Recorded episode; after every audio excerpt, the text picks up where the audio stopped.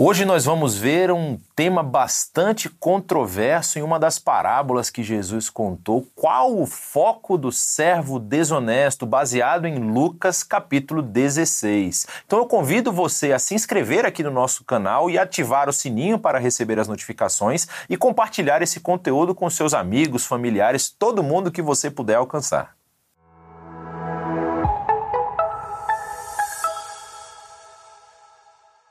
Muito bom dia para você que nos acompanha na nossa celebração online. Chegamos agora no momento de estudarmos uma porção da palavra de Deus naquilo que Deus deixou para nós de ensinamentos que reverberaram pela história, chegaram até nós e como nós podemos aplicar e usar isso nos nossos dias.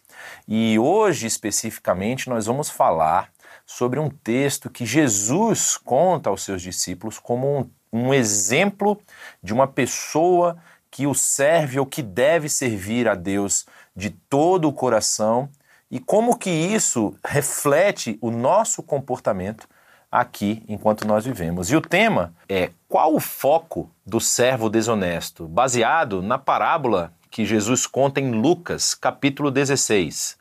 É interessante nós vermos esse texto, porque esse texto já foi interpretado de muitas formas.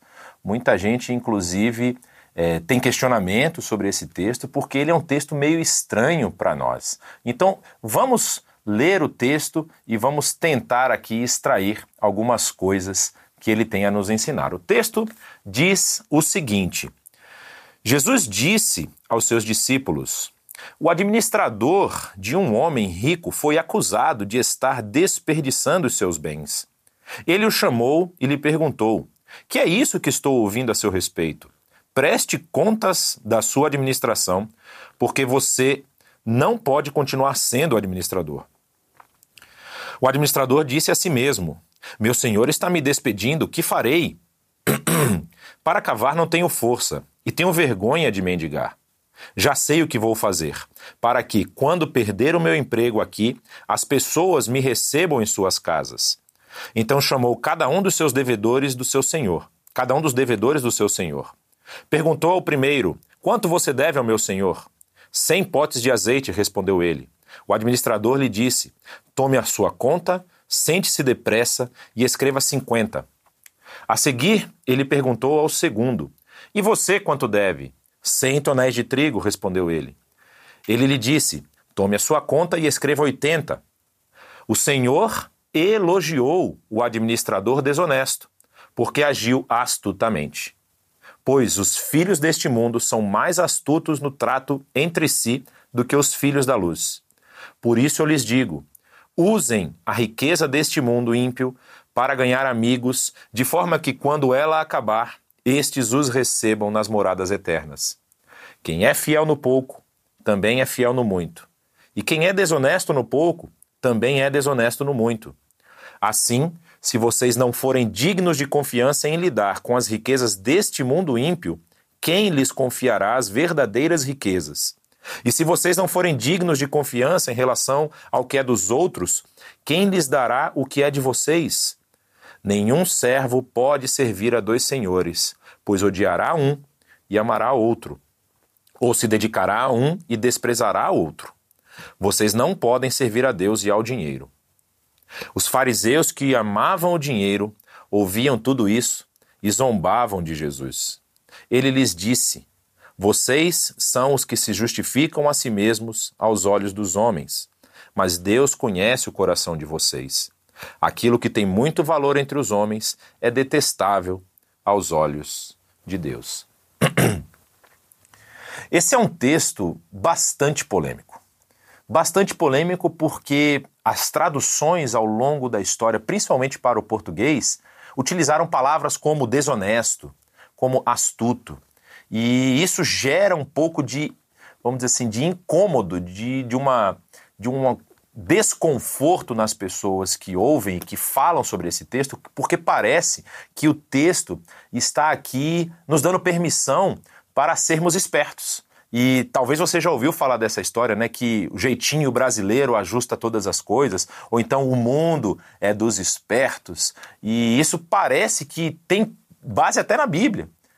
Mas é importante a gente entender não apenas esse texto, mas todo o contexto que está aqui em volta. Se você está aí com a sua Bíblia, se você me acompanhar, você vai ver que nos capítulos anteriores, principalmente no capítulo 15, Jesus, ele trabalha aqui com uma ideia a respeito dos valores que nós precisamos dar e que nós precisamos é, é, ter é, com relação às coisas desse mundo. Por exemplo, na, no capítulo 15 existem três parábolas, uma delas, inclusive, muito famosa, não é? A parábola da ovelha perdida, a parábola da moeda perdida e a parábola do filho pródigo. A do filho pródigo é uma parábola que já foi muito contada, já foi muito estudada a respeito daquele homem que tinha é, dois filhos e um decide se afastar da sua casa, gastar o dinheiro de forma irresponsável e depois voltar pedindo para ser um servo do seu pai. E logo depois dessa parábola, Jesus conta essa que nós acabamos de ler, do administrador, do homem que administrava os bens do seu senhor e foi encontrado aí em falta. Só que depois, Jesus continua falando outras parábolas E ele fala de uma parábola que é a respeito é, do casamento, né, da questão do divórcio e tudo mais. Ele fala uma, um, um, ensinamento a respeito do divórcio. E depois ele fala daquela parábola famosa também do rico e de Lázaro, né, o rico tendo muitas posses e Lázaro sendo um homem que morava ali nas ruas e que comia das migalhas da mesa de, dos ricos e que os cães vinham lamber as suas feridas. Aqui também está na sequência do texto. O que, que eu quero dizer com isso? Você percebe que essa sessão aqui do livro de Lucas, do Evangelho de Lucas, é uma sessão onde Jesus está querendo ensinar valores do reino versus os valores do mundo. Jesus ele está explicando para os seus seguidores e é interessante que no capítulo 16, verso 1 diz assim: Jesus disse aos seus discípulos: se você pegar outras versões, eu estou lendo aqui na nova versão internacional, mas se você pegar outras versões, vai falar Jesus também disse aos seus discípulos, ou seja, como se essa partícula grega explicasse que Jesus está continuando a falar do mesmo assunto, e essa partícula traduzida para o português, é claro. É, Jesus, continuando a falar sobre esse assunto, ele está explicando essa questão aos seus ouvintes, e ele está sempre tratando, vamos dizer assim, do mesmo tema, que é como nós devemos lidar com aquilo que nos é dado. E esse texto especificamente, ele é um texto muito rico de significado. E você vai acompanhar comigo, você vai entender é, que existem muitas nuances, muitas questões que estão envolvidas aqui. E isso nos ajuda, vamos dizer assim, a ter um pouco mais de paz no nosso coração, a ter um pouco mais de, de tranquilidade, de entender que não há um texto na Bíblia que me ensina a ser esperto, um texto na Bíblia que me ensina a dar rasteira nos outros, um texto na Bíblia que ensina a roubar do meu Senhor. Não é nada disso que esse texto está falando. Então, acompanhe comigo, você vai entender agora partes importantes da cultura e da história local onde Jesus está passando, que vão te ajudar a compreender tudo isso aqui que está sendo falado. Jesus, ele está falando para uma audiência que é composta dos seus discípulos, aqueles que o seguiam, tanto os três que estavam mais próximos dele, como também os outros nove, complementando aí, completando aí os doze discípulos. Havia também um grupo, uma multidão que o seguia, que não necessariamente estava te o tempo todo com Jesus, mas estava querendo ouvir os seus ensinamentos. E o texto vai dizer aqui que havia também líderes religiosos. Os fariseus estavam acompanhando essa fala de Jesus e provavelmente também estavam acompanhando as outras histórias. E se você lembrar aqui, eu vou relembrar rapidamente o desfecho da parábola do filho pródigo, que quando o filho volta e o pai se lança em amor é, é, ao pescoço do seu filho, manda que ele seja vestido com as melhores roupas, pega o seu anel e coloca no dedo do filho. Aquele filho que já estava com o pai, que não havia feito nada daquilo, se revolta, porque o pai gastou recursos que é, é, é em tese não eram mais dele, o que o pai já havia repartido com seus dois filhos, para alimentar ou para dar uma festa por conta daquele filho que ele mesmo declara: esse filho estava perdido e foi encontrado. E essa é uma comparação clara com a missão e com a tarefa que os fariseus deveriam ter desempenhado ali na época de Jesus, mas infelizmente não desempenharam. E aí eles estavam agora nervosos, bravos, porque esse que se dizia o Messias, esse Jesus que caminhava entre os povos fazendo milagres, estava falando muitas vezes que essa graça, que essa bênção que havia chegado através de Israel estava atingindo povos que não pertenciam à aliança abraâmica que não pertenciam ao povo de Israel. Então Jesus, em algumas vezes, vai ter alguns embates falando que, por exemplo, os povos estrangeiros estavam aceitando a mensagem que ele trazia, mas os próprios membros da família de Abraão estavam rejeitando. Um ataque direto às lideranças daquela época. E aí Jesus termina essa parábola que nós lemos, essa história que nós lemos do administrador, apontando para a hipocrisia desses fariseus, apontando para um comportamento errôneo, para um comportamento equivocado que eles estavam tendo. Mas vamos analisar aqui os trechos da parábola e entender um pouco mais o que, que ela quer nos ensinar. Jesus começa falando é, de um administrador, de um homem rico que tinha sido acusado de estar desperdiçando os seus bens. Preste bastante atenção aqui, porque as parábolas, elas não podem ter uma conexão direta com alguns elementos que são comuns à nossa fé. Então, por exemplo, quando nós falamos que havia um administrador de um homem rico, muitas vezes a gente quer associar isso a pessoas que nós conhecemos, e no caso esse homem rico, nós queremos associar a figura do próprio Deus. Jesus muitas vezes ele utiliza figuras e imagens comuns da época para sim falar da, da, do que Deus espera do seu povo e do que Deus quer que o seu povo faça. Mas não podemos aqui fazer uma ligação direta no sentido de que ah, o homem rico é Deus e o administrador são os fariseus. Não é isso que o texto está querendo nos ensinar. Preste bastante atenção. E aí diz que esse administrador foi acusado de estar desperdiçando os bens daquele homem rico. E isso é uma questão muito importante, porque a, a, figura do administrador aqui, a figura que Jesus está passando, era a figura de um homem que lidava com todos os bens daquela pessoa. Ou seja, ele tinha poder para cobrar dívidas, ele tinha poder para fazer negócios, ele tinha poder para gerenciar tudo aquilo que aquele homem rico tinha.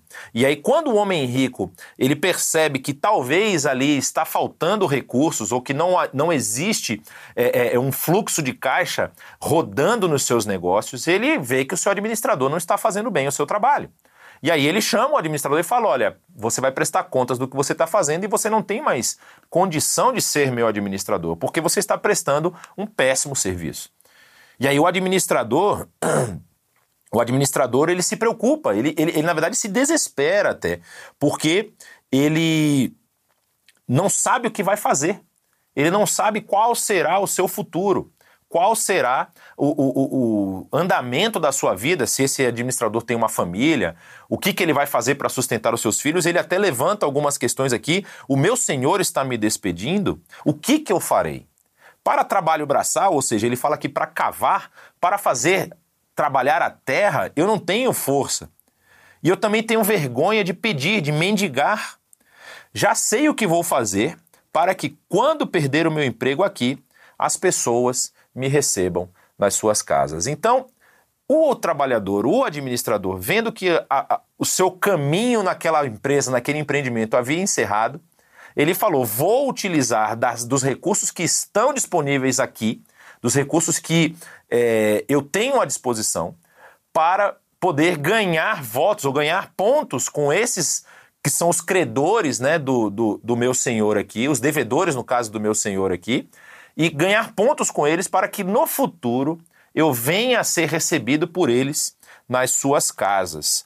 E aí a parábola continua dizendo que ele pega um primeiro é, devedor do seu senhor e pergunta qual a dívida desse senhor, desse, desse devedor. E o devedor diz: Olha, eu estou devendo para o seu senhor 100 potes de azeite. Então ele fala o seguinte: tome a sua conta, sente-se depressa e escreva 50. Escreva metade da conta. E aqui talvez é o que muita gente se confunda. Como que o administrador fez isso? Será que o administrador estava prejudicando o seu senhor ainda mais? Será que esse administrador estava dizendo assim, já que eu vou ser demitido mesmo, então eu vou sair levando tudo daqui também, vou prejudicar o meu senhor? É tipo uma pessoa que trabalha numa firma, trabalha num escritório, trabalha num, em algum lugar, e vai ser demitido, recebe a informação que vai ser demitido, aí fala assim: ah, também vou levar a impressora, vou levar o, o, o vaso de planta, vou levar a cadeira que, que é confortável, vou sair levando as coisas da minha empresa aqui, porque já que eu vou ser demitido, também vou dar um prejuízo para ela. Não tem nada a ver com o que está acontecendo aqui. Inclusive, se você olhar o segundo devedor, os valores são parecidos, né? ele deveria 100 tonéis de trigo e ele fala para ele escrever apenas 80. A questão aqui parece ser um pouco mais profunda e vale muito a pena a gente entender como que funciona o contexto dessa história aqui. Acompanhe comigo para você entender exatamente o que está por trás dessa situação. É muito provável que esse administrador, quando ele criou as dívidas e quando ele falou para os devedores quanto esses devedores estavam devendo para o seu senhor, ele tenha colocado o que nós chamamos de juros ou a sua, o seu percentual, a sua parcela.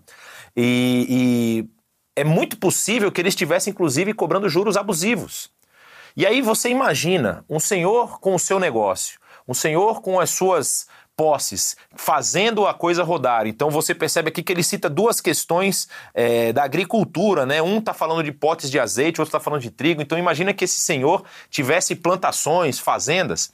E aí as pessoas que compravam dele ou que pegavam esses, esses materiais para poder vender ou para poder é, é, entregar esse, esse conteúdo para esse homem rico, chegaram num ponto em que eles não conseguiam mais arcar com o peso da dívida, né? Então eles não conseguiam nem pagar, eles não conseguiam nem se, se livrar dessa dívida. E aí o que, que nós vamos ver? Nós vamos ver que esse administrador ele fala assim: talvez a minha má administração esteja em eu querer colocar sobre essas pessoas um peso além do que a própria dívida, um peso além daquilo que elas já estão devendo. Então o que, que eu vou fazer? Eu vou diminuir a minha margem de lucro. Eu vou diminuir aquilo que eu ganharia nesse negócio, aquilo que eu receberia como se fosse um bônus do meu trabalho, e o meu senhor vai ver que o fluxo vai continuar andando. O meu senhor vai ver que as, os recursos que ele estava para receber, que estava sem receber há algum tempo, vão começar a entrar. E aí, por isso que o texto vai dizer que o senhor elogiou o administrador desonesto porque agiu astutamente. E aqui se levantam duas questões muito importantes que são da cultura da época. Primeiro, se esse homem estava cobrando juros em cima da dívida das outras pessoas, e se nós estamos falando é, muito provavelmente de uma relação entre judeus aqui, ou seja, um, um, um homem do povo de, Jude, de, de, de, Israel e outro homem também da, do povo de Israel, e era um negócio entre dois irmãos, vamos dizer assim, a Bíblia, o texto da Torá, proibia que se cobrasse juros. Você não podia cobrar juros, dívida do seu próprio irmão. E se ele está fazendo isso, ele já está contrário à lei. Ele já está agindo de forma a tentar extrair para si um benefício que não lhe era devido. E aí já mostra que esse administrador estava em pecado, que esse administrador estava fazendo aquilo que não era permitido por Deus. Você não podia prejudicar o seu irmão, você não podia, você podia fazer negócios, você podia vender, mas cobrar juros em cima de uma dívida, por exemplo, não era permitido. E aí o que, que nós vamos ver? Quando ele reduz esses valores que ele provavelmente teria de receber, ele faz com que o seu senhor tenha as dívidas quitadas, e o senhor o, vamos dizer assim, é, o elogia por conta dele ter percebido que era muito melhor ele ter recebido menos, mas ter feito com que o seu senhor recebesse esse recurso, do que ele ficasse na usura, na, na, na, no egoísmo, no egocentrismo, querendo receber os recursos que ele dizia ou que ele achava ter direito e prejudicar os negócios do seu senhor. E aí Jesus vai continuar dizendo algumas frases diretas para os seus ouvintes naquele momento, pois ele diz assim: Pois os filhos deste mundo são muito mais, astutos, muito mais astutos no trato entre si do que os filhos da luz. Por isso eu lhes digo: usem a riqueza desse mundo ímpio para ganhar amigos, de forma que, quando ela acabar, estes os recebam nas moradas eternas. E aqui eu quero fazer uma pequena pausa. Porque parece que nós estamos falando aqui do trato entre duas pessoas. Parece que nós estamos falando aqui de como você deve tocar os seus negócios, como era proibido para alguém cobrar juros do seu irmão.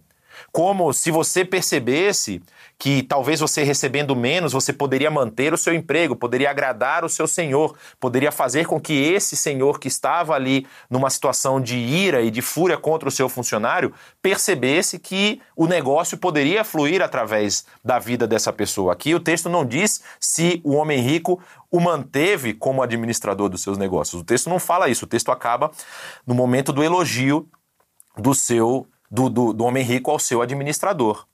Mas Jesus ele aponta para uma realidade que é um pouco além dos recursos, que é um pouco além de como nós tocamos os negócios dessa vida.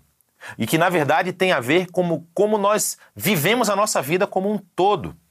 Porque o texto vai dizer o seguinte: usem a riqueza deste mundo ímpio para ganhar amigos, de forma que quando ela acabar, estes os recebam nas moradas eternas. Como assim um assunto talvez até escatológico entrou aqui nesse texto?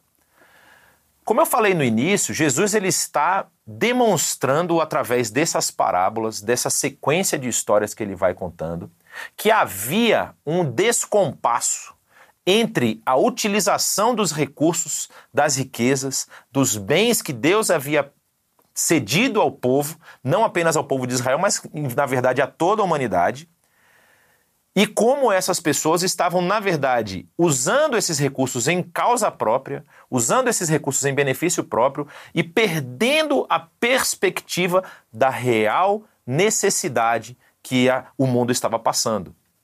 Se você lembrar comigo, Israel, o povo de Israel, é chamado desde o seu primeiro patriarca, Abraão, a ser luz para as nações, a ser um povo que abençoaria todas as nações da terra. Abraão é chamado e diz que através da semente de Abraão, Deus formaria um povo e através da família de Abraão, todas as famílias da terra seriam abençoadas. E Jesus agora está tendo um embate aqui com aqueles líderes religiosos, com aqueles homens que estavam ensinando ao povo verdades, ou, ou na verdade não estavam nem ensinando, mas estavam permitindo que o povo agisse de certas formas que eram contrárias à missão principal de Israel que eram contrárias ao, ao chamado de Israel para a salvação das nações. Israel havia recebido essa missão no Antigo Testamento. Israel não consegue exercer a sua missão, não consegue exercer a sua função perante as outras nações, é levado ao exílio, o templo é destruído, aquele centro de adoração que talvez na cabeça de muitos dos israelitas ali do final da monarquia seria algo intocável, porque era a presença do próprio Deus, era a casa do próprio Deus. Como que Deus ia ficar sem uma casa? E aí Deus manda um exército estrangeiro para eliminar essa ideia, essa, essa mentalidade localizada, geolocalizada, ou seja, Deus se reúne aqui na cidade de Jerusalém. E Deus fala: não, eu, o, o mundo é a minha casa. A terra é onde eu ponho os meus pés, nu as nuvens é onde está a minha presença. Eu estou em todos os lugares. Esqueçam essa ideia de que só aqui que eu posso ser adorado. Ezequiel, inclusive, o profeta Ezequiel, demonstra isso através das suas profecias, como no, no início ali do, do, do movimento de invasão do exército babilônico, a glória de Deus sai do templo e acompanha o povo ao exílio. E depois, no final do seu livro, ele mostra que essa glória vai voltar e vai se, se, colocar novamente em Israel, e é o que nós estamos vendo na vida de Jesus. Jesus, que vai ser levado à morte na cidade de Jerusalém, que caminha pelo, pela terra de Israel, ele é essa glória que está voltando para o povo. É essa glória que está ali agora no meio do povo. João vai falar disso, que nós vimos a glória como a glória do Pai, e ela habitou entre o povo, ela esteve entre o povo. Só que o povo não entendeu isso. Os líderes religiosos da época não entenderam isso. E os líderes religiosos, eles estavam talvez tão ensimesmados, tão envolvidos na sua forma de vida, no, na, no seu cotidiano, nas coisas que eles faziam, que eles não estavam percebendo que eles estavam usando de forma completamente errada os bens do seu Senhor. E é por isso que essa parábola para a gente ela é tão rica. Porque isso acontece com os fariseus que estão sendo retratados aqui nessa história, mas acontece também comigo e com você. Nós precisamos ter a visão muito clara de para que nós recebemos recursos, para que nós recebemos oportunidades, para que nós temos chance de, como esse administrador, utilizar os recursos ímpios dessa época para ganhar amigos. E é muito interessante esse texto, né? Porque diz assim que vocês têm que usar a riqueza desse mundo para ganhar amigos, de forma que quando ela acabar, ou seja, quando chegar ao fim de todas as coisas, esses amigos vão receber vocês nas moradas eternas. Essas pessoas que vão ser impactadas pela nossa vida, pela nossa ação, pela nossa forma de viver, vão também compreender que há um Deus Salvador, que há um Filho que nos resgata e vão estar conosco nas moradas eternas. Vão estar conosco partilhando dessa glória, dessa glória que virá no fim dos tempos. Nós precisamos relembrar aqui um conceito teológico, né, que Jesus, quando inicia o seu ministério, ele fala que o reino de Deus é chegado. Mas o reino não chegou na sua plenitude. Então nós temos aqui vislumbres, nós temos aqui pontos de brilho da glória de Deus, mas ainda não experimentamos essa glória plenamente. Ainda não estamos imersos na presença gloriosa do nosso Deus. E aí Jesus, ele levanta essa questão e continua dizendo: quem é fiel no pouco, também é fiel no muito. E quem é desonesto no pouco, também é desonesto no mundo, no muito. Assim, se vocês não forem dignos de confiança em lidar com as riquezas deste mundo ímpio, quem lhes confiará as verdadeiras riquezas? Esse é um alerta muito importante para a gente. Talvez na época ali de Jesus, desculpa, eu quero tirar o talvez. Na época de Jesus, isso já é conhecido.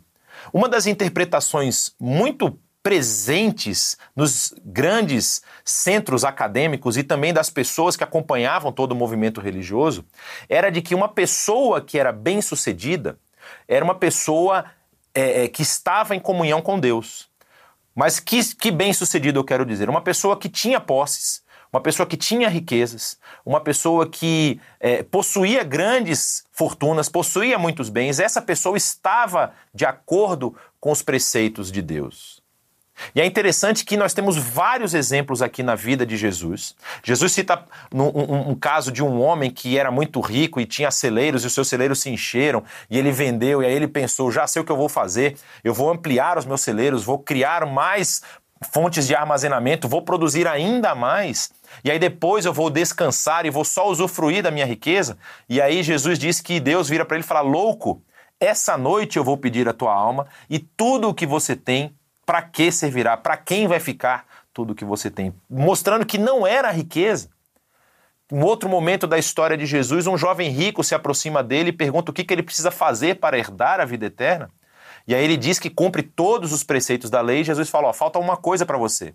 Falta você vender tudo que você tem, compartilhar com os pobres e me seguir. E como ele era muito rico, ele sai desanimado, porque ele não quer perder a segurança que as riquezas dão. E isso que Jesus está tentando mostrar, vocês precisam utilizar melhor as coisas, os recursos que são colocados nas mãos de vocês. Vocês não podem depositar a confiança de vocês nas riquezas. E vocês precisam ser astutos, vocês precisam ser espertos para utilizar essas riquezas para chegar às pessoas, para conquistar amigos, para fazer com que essas pessoas enxerguem a realidade do reino. E não simplesmente pensar no lucro pessoal. E não simplesmente pensar em como você pode usufruir melhor, como você pode viver melhor. O texto vai continuar dizendo o seguinte: e se vocês não forem dignos de confiança em relação ao que é dos outros, ou seja, como sendo essas riquezas que o mundo está nos oferecendo, quem lhes dará o que é de vocês? Ou seja, como vocês vão administrar as coisas, as bênçãos, as dádivas que Deus quer entregar para vocês? Vocês precisam ser mais espertos. Vocês precisam usar melhor os recursos. E aqui vem uma uma frase muito importante para nós, que já foi utilizada de várias formas, mas tem um, um sentido muito especial nesse texto, que ele diz o seguinte: nenhum servo pode servir a dois senhores, pois odiará a um e amará o outro, ou se dedicará a um e desprezará o outro. vocês não podem servir a Deus e ao dinheiro. E é interessante que essa palavra aqui, dinheiro, ela personifica o dinheiro. Ela é uma palavra que, como se, se dissesse que o dinheiro, ele quase que tem vontade própria. É como se dissesse assim: se vocês se deixarem dominar, o dinheiro vai dominar e vai comandar todas as ações da sua vida.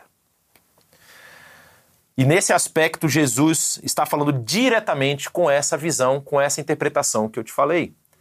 Ou seja, não é o fato de você possuir riquezas, de você possuir recursos, de você estar é, é, em abundância, que você está em acordo, de acordo com os preceitos de Deus. Aliás, esse deve ser um detalhe muito importante na sua vida. De você perceber que tudo aquilo que você tem, tudo aquilo que você é capaz de fazer, a sua saúde, a sua inteligência, a sua acuidade mental, tudo isso é uma dádiva de Deus. E tudo isso precisa ser usado no alcance de pessoas para abençoar outras vidas, para trazer pessoas para o reino de Deus. E quando Jesus está falando isso, você percebe que ele sabe a audiência que ele está ouvindo, que ele, que está ouvindo. Ele sabe quem são as pessoas que estão ao seu redor. É interessante que tem alguns textos que falam dessa, desse contato, dessa conexão direta de Jesus com o Espírito Santo, porque muitas vezes as pessoas que estão ao redor de Jesus não precisam nem falar, elas estão pensando. Não é? Tem um texto muito emblemático de uma mulher que é pecadora que vai lá lavar os pés de Jesus e as pessoas pensam: ah, se esse aí realmente fosse o Messias, ele saberia quem é a pessoa que está encostando nele, que é uma pecadora. E havia essa divisão, ou seja, um pecador não pode encostar em mim porque ele vai estar me tornando impuro. Havia essa lógica. E aí Jesus disse: Olha, eu vim aqui para resgatar justamente aqueles que precisam de cura. Não é? Ele até cita a, a questão: uma pessoa devia 100, a outra devia mil, e eu perdoo as duas, quem que vai me amar mais? E o líder vai falar, obviamente, a pessoa que lhe devia mais, né? Então, ele vai dizer, por isso que essa pessoa me ama tanto. Porque ela está devedora e ela está vendo que os pecados dela estão sendo perdoados. E essa era uma, uma um, um embate constante de Jesus com os fariseus. Porque os fariseus não aceitavam essa ideia de que o recurso, que as riquezas que eles tinham adquirido, que eles estavam gerenciando, é, deveriam ser usadas em prol dessas pessoas pecadoras. Essas riquezas deveriam ser usadas para a manutenção do sistema religioso, para a manutenção da boa vida que alguns deles tinham. E é interessante quando nós vamos analisar a parábola agora como um todo, depois que nós lemos, é, fizemos a leitura e, e analisamos todos os trechos dela, como é uma analogia direta à forma como eu e você e como esses líderes da época administramos os recursos que o nosso Pai tem nos dado. Para os fariseus, todos os recursos, todas as riquezas que passavam ali por todo o sistema religioso, seja no templo, seja nas sinagogas, é, elas eram para ser usadas, para ser usufruídas pela própria liderança, por aqueles homens que trabalhavam, que viviam interpretando os textos bíblicos para a comunidade. Mas Jesus está mostrando aqui: olha, vocês estão usando esse recurso de forma insensata. Vocês estão usando esse recurso de forma a trazer mais peso, mais fardo sobre a vida dos seus irmãos. Não é como esse administrador que estava colocando um juros, colocando uma carga ainda maior na dívida das pessoas do seu senhor. E vocês estão fazendo a mesma coisa. E nós também podemos fazer a mesma coisa.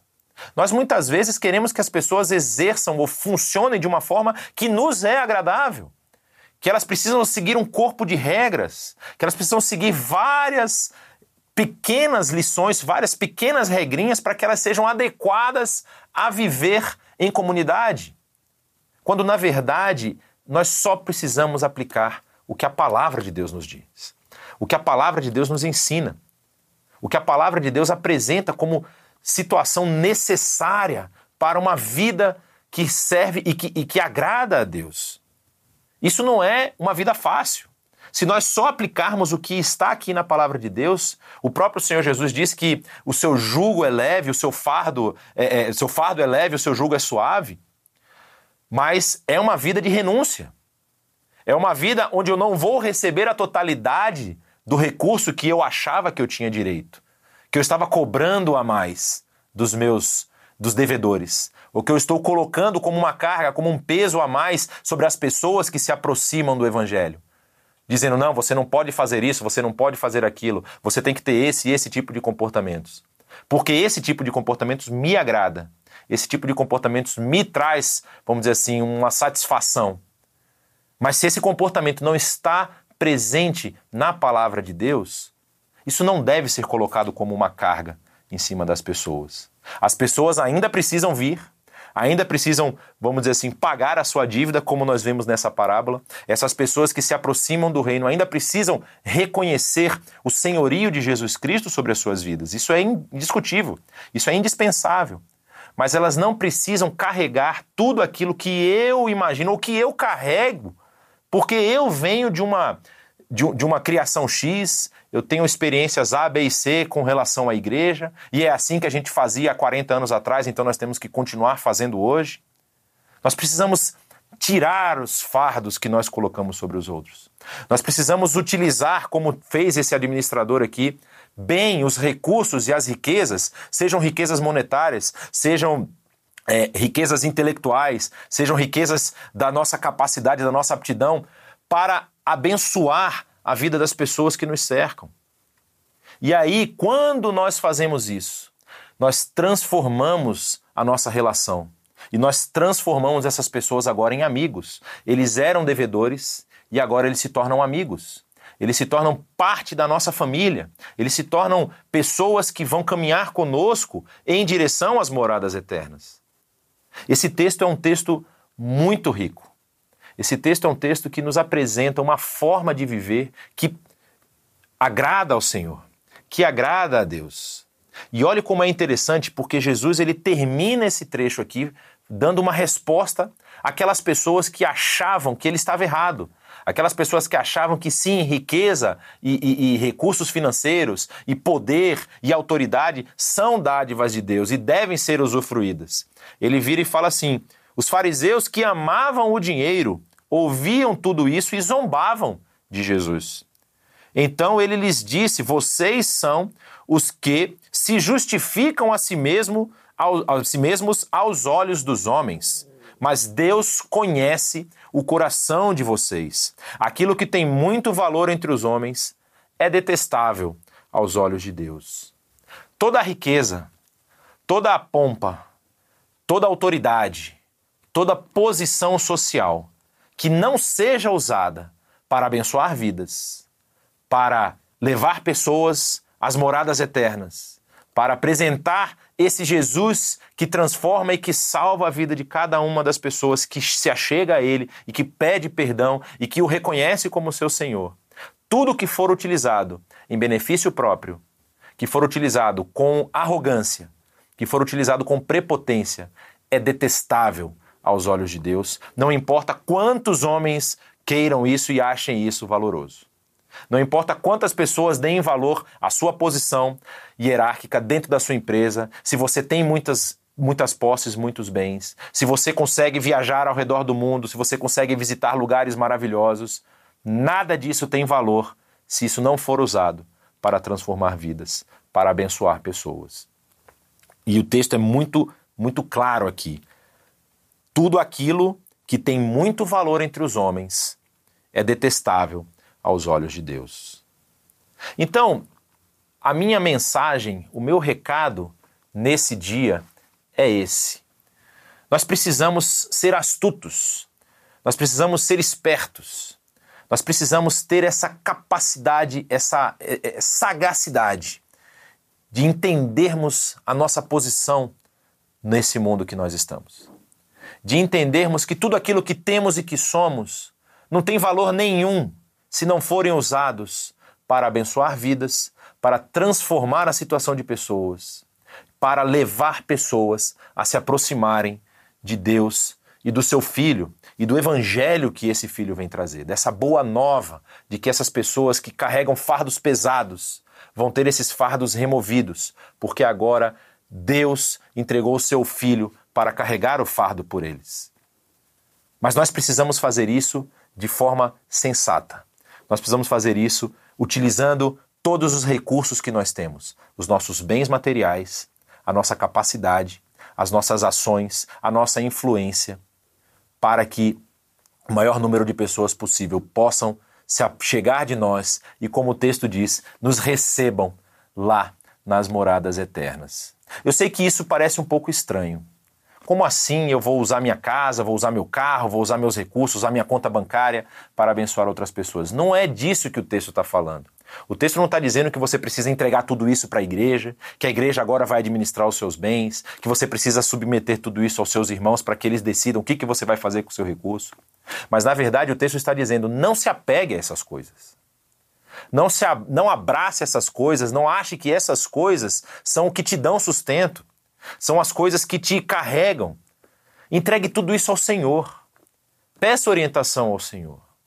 Peça que Deus mostre como você pode ser um servo como esse administrador aqui, que percebe que o que tem e o que ele o que você pode ganhar dos relacionamentos, dos encontros que você faz, eles não são ganhos que valem a pena se só você for beneficiado e as pessoas forem prejudicadas, mas pelo contrário, utilize esses encontros, utilize essas oportunidades para você se diminuir e você poder levar essas pessoas mais próximas de Deus.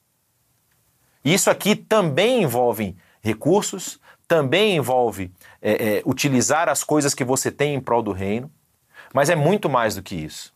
É você ter inteligência e capacidade de você pegar todas as coisas que estão ao seu redor, todas as oportunidades, todos os seus bens, todos os recursos que estão disponíveis, as coisas que você ainda pensa em fazer para levar pessoas para próximo de Deus. E que você consiga fazer isso com a orientação do Espírito Santo. Que o Espírito te, caminhe, te encaminhe para você ser influência e você impactar o maior número de pessoas possível, para que você possa transformar as vidas dessas pessoas e para que você possa ter plena consciência de que Deus sustenta a sua vida em todos os momentos, ainda que você não perceba. Às vezes a gente esquece disso.